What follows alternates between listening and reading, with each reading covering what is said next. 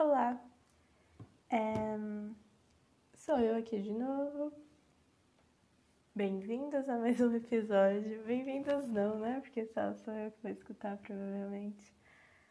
Talvez meus vizinhos também, porque eu tô falando agora é meia-noite e 23 de um sábado e eu tô falando aqui sozinha porque. Enfim, eu tenho. Eu vou ter um seminário pra, pra entregar e eu tenho que falar a minha parte, eu tenho que treinar a minha parte, porque amanhã meu grupo vai se reunir e eu não treinei ainda o que eu vou falar. Eu não tenho nem direito escrito o que eu vou falar. Eu acho isso meio. Sei lá, eu tô um pouco desesperada por causa disso, mas. Eu. Olha os barulhos de fundo, é interação com a cidade incrível. Eu espero que dê certo.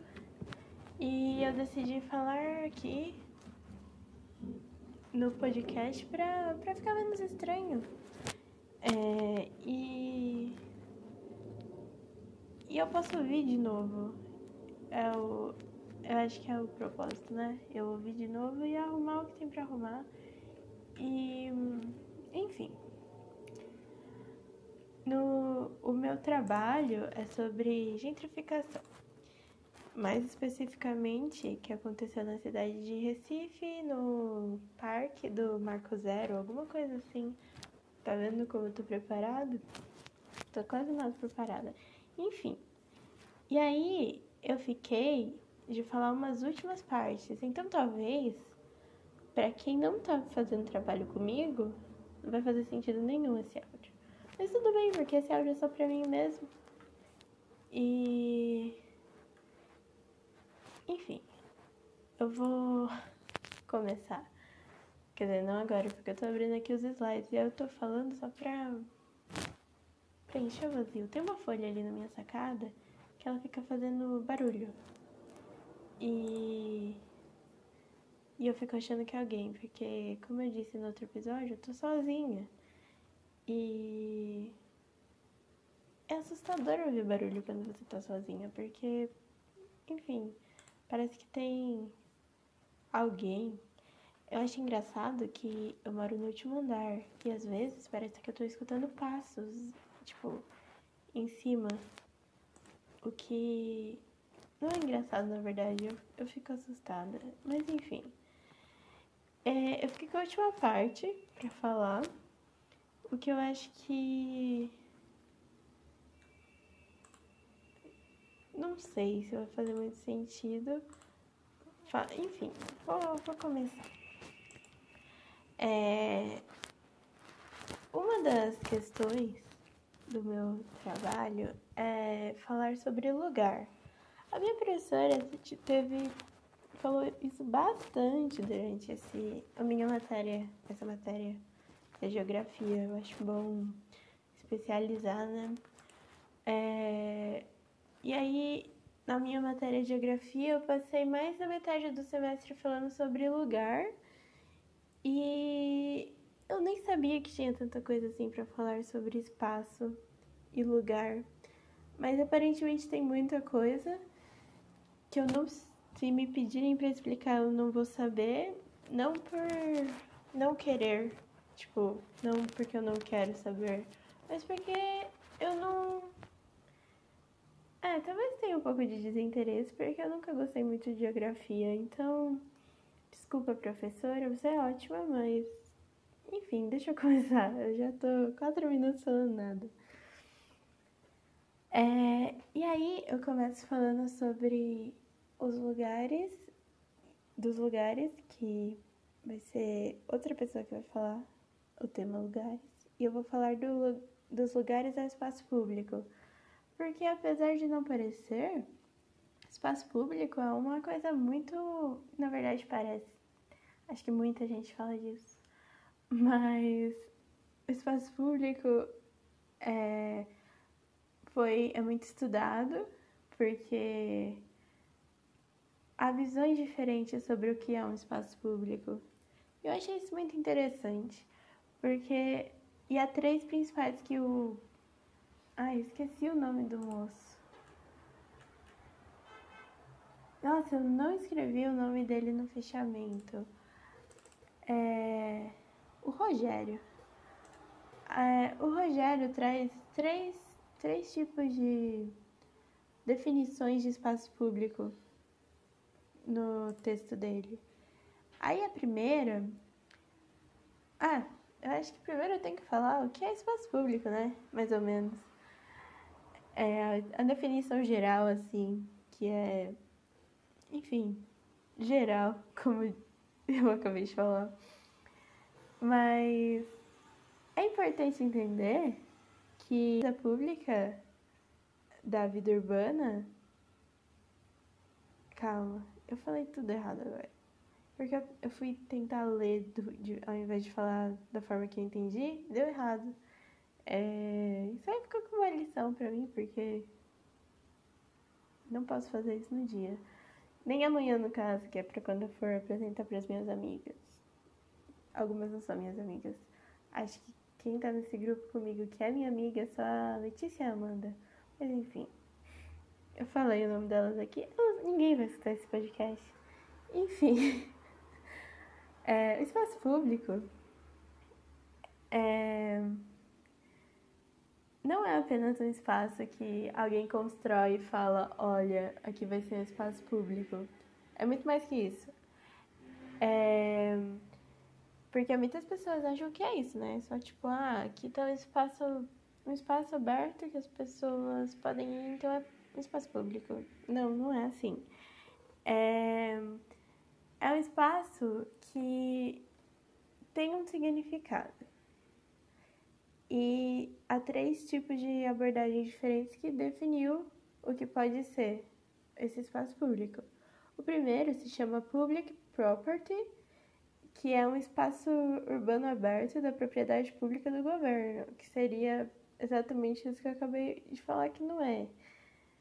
Mas aí é uma confusão do autor, não tem nada a ver comigo. É... E aí, o segundo é o Semiotic Space. E esse, eu vou ser sincera com vocês, eu não serei sincera assim com a minha professora no dia que eu for apresentar mas eu já serei sincera, falando que eu não entendi muito bem o que significa semiotic space. Eu fui procurar imagens e se você pôr aí no Google semiotic space, você também não vai entender, porque não faz sentido. É, tem um monte de bolinha e seta e uma bolinha dentro da outra, mas não faz muito sentido. Só que o que o autor fala sobre isso, o Rogério? Ele fala que é como se fosse um espaço signo. Aí eu tenho que abrir um entre parênteses, porque eu fui pesquisar também o que era um espaço signo, porque eu queria uma definição para mudar as palavras, para não falar igual o texto. Só que aí, quando eu. quando... quando eu fui procurar o que era espaço signo, eu achei coisa de astrologia, sabe? Eu não quero saber sobre Libra e Ares eu quero saber o que significa espaço signo aqui para geografia.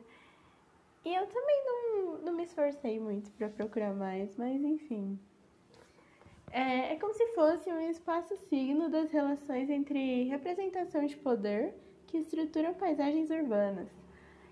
E eu defini como a importância da relação do espaço com seu contexto. Talvez não tenha nada a ver, talvez eu esteja completamente errada, mas eu achei pertinente, porque parece que o semiotic space tem dá a importância do espaço com seu contexto tanto histórico quanto geográfico.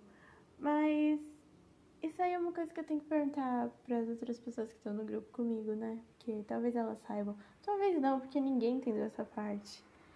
E aí o último é o Public Sphere, que é o que eu mais entendi, porque acho que como uma jovem do século XXI, não tem como não entender essa, que é o espaço público onde o cidadão se engaja politicamente. Ou seja, é ali embaixo da MASP, é, na. Esqueci o nome do lugar que sempre passa protesto lá em São Paulo. Enfim, você você entendeu? Eu entendi, porque é pra mim. É... E aí, depois dessas definições, o autor traz a...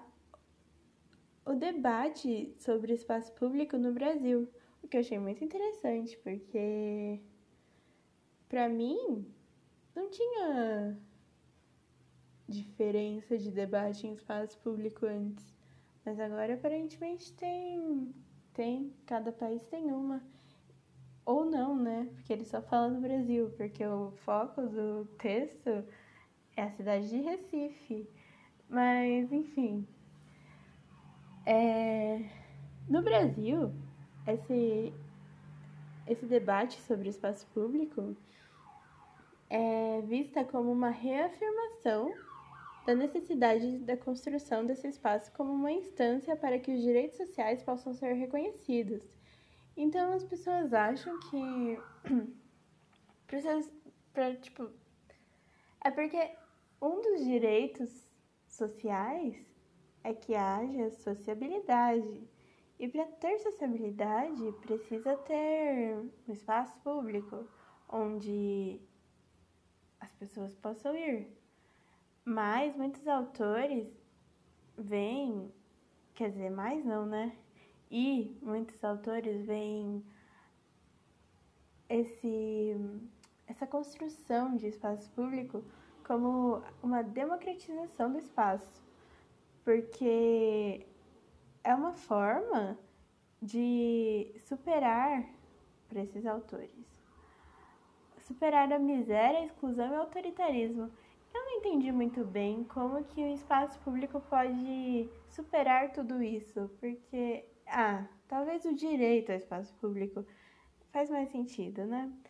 É, mas eu acho que assim, só o espaço público, não sei se é, ajuda tanto assim, talvez com o autoritarismo, mas com a miséria, não sei, não sei. Mas quem sou eu, né? Eu tô no primeiro ano, quem sou pra discordar do Rogério? E aí ele traz também, depois, umas, algumas abordagens clássicas sobre o assunto. E a primeira é da Hannah Arendt. E assim, eu descobri que essa mulher falou sobre tudo e eu não sabia disso porque eu não sou uma grande fã dela, não. Mas enfim, tem que falar dela aqui agora. E a Hannah Arendt traz a noção da esfera pública como um local de excelência humana, pois permite o homem a se conhecer e afirmar sua existência para e para ela o público é o que pode ser visto e ouvido por todos. E outra abordagem clássica que o Rogério trouxe no seu texto é de Richard Sennett. E ele faz uma análise sobre a substituição da cultura pública pela ideologia da intimidade. Eu fui procurar bem por cima o que era a ideologia da intimidade porque eu não fazia ideia. E eu lembro que eu procurei eu lembro de ter lido o que era e pensado, putz, interessante, ou não. Eu não lembro, porque eu não lembro o que é a teoria da intimidade, então eu vou fazer isso agora.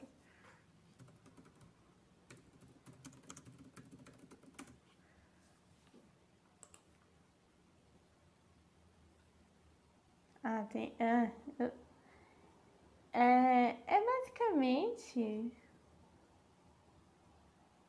o Não, eu não, não sei, na verdade. Uma sociedade intimista. Enfim. É, o autor não explica isso. Eu acho que seria interessante explicar para os meus colegas de classe que irão ser obrigados a escutarem a minha apresentação o que é a ideologia da intimidade. Mas eu acho que eu posso também terceirizar esse trabalho para eles, sabe? A professora pode explicar, né? Ela tá. Eu não sei. Eu talvez procure. Eu não, vai que alguém que tá fazendo trabalho comigo escute esse episódio e fale, olha, não se deu nem o trabalho, eu vou pesquisar, eu vou pesquisar, não fica brava. É, vai dar certo, a gente vai tirar uma nota boa, se você tá aí me escutando antes da gente ter recebido a nossa nota. É, se bem que ninguém vai me escutar, né? É um podcast pra mim mesma. Eu não sei porque eu fico tão preocupada com isso. Mas enfim, voltando pro meu trabalho. Eu já tô quase acabando. É... E aí ele fala que, que as pessoas começam a ter uma certa impessoalidade com a vida pública. E que isso faz com que elas se refugiem em territórios pessoais ou em comunidades destrutivas. E eu tô falando isso não porque eu realmente entendi o que isso quer dizer e que eu possa fazer um trabalho inteiro só sobre a ideologia da intimidade e sobre a impessoalidade da vida pública, mas porque eu escrevi aqui, eu tô lendo e eu acho eu acho que seria interessante entender de verdade, mas eu tenho pouco tempo, sabe? E quem é universitário aí, acho que me entende. Mas eu vou, eu vou me esforçar mais para entender o Senate, porque o Rogério não me deixou muito claro isso. É... E aí ele também usa alguns termos chamado espaço público morto. E que esse espaço público morto é por conta da territorialização humana, urbana. Tá vendo? Tô lendo e aí não, não faz sentido. Acho que flui mais quando eu falo o que eu sei. E aí, para finalizar, para finalizar mais ou menos, eu tô quase finalizando, acredita em mim. Uh, o espaço público não pode ser apenas classificado por ter ou não muitas pessoas, porque, assim, a gente viu todas essas análises, mas muitas pessoas acham que, ah, só, só tem bastante gente, só colocar muita gente numa rua que é um espaço público. Não, isso não significa nada. Só significa que é um lugar que tá povoado, tá.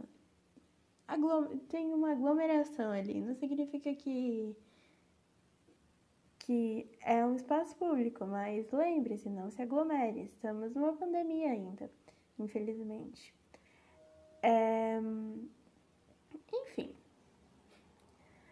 E aí, ele fala que o espaço público tem que ter um significado para a população, como eu disse anteriormente, e que mostra que tem que ser tipo uma significação que nem foi o marco zero para a cidade de Recife, que eu tenho outra amiga que vai falar sobre isso. Mas infelizmente você, meu caro estele... ouvinte, meu caro ouvinte, você não irá saber, só se você pesquisar, né? Ou se você estiver na minha sala, então aí você você vai saber Aí você vai saber o que, que eu tô falando. Mas o significado é, é por essa que é por isso que tipo tem que ter um significado como foi o marco zero para a cidade de Recife, porque o seu marco zero foi foi um espaço público que era o ponto de origem, era o ponto de chegada e o ponto de partida para a cidade, então tinha muito significado. É... Eu não sei se, se ficou claro, mas. E aí, que o espaço público também tem que ser uma estrutura que atribui sentido a todos os tipos de público.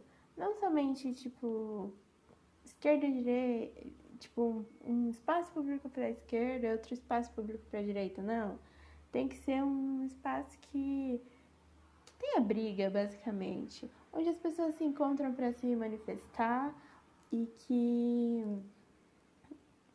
construam e que, tipo, tenha a possibilidade da contestação e da discordância. E. E é, espaço público é basicamente isso. É, não é, é muito mais que um lugar, porque tem um significado, mas. E, apesar de ter. de ter tantos tipos de definição, no fundo o que importa é a população que vive, sei lá, nas cidades que tragam significado, porque não adianta só construir um lugar e falar, ah, isso é um espaço público, que não é assim que faz. E acho que é isso. Eu não sei se minha professora vai gostar ou as, as pessoas que fazem trabalho comigo. Uma delas está me mandando mensagem agora para saber o que, que eu entendi disso. É. Ai, ai. Eu só queria ter um final de semana. Um, um, um fevereiro, que nem as pessoas normais. Férias, mas não. Mas tudo bem. É... Aqui foi mais um episódio e obrigada por me ouvir e obrigada eu mesma, porque eu tô, eu tô, eu sinto que eu tô me agradecendo. E é isso. Talvez você não entendeu nada porque não, não era mesmo. Se você for outra pessoa além de eu mesma, não era mesmo o objetivo de você entender muita coisa. Mas é isso. Tchau. Eu não sei se eu devo falar tchau, porque é um podcast. Vou falar tchau. Mas também encerrar só é meio grosseiro, né? Enfim, é isso. Até mais. Até o próximo episódio. Obrigada por me escutar até aqui. Tchau.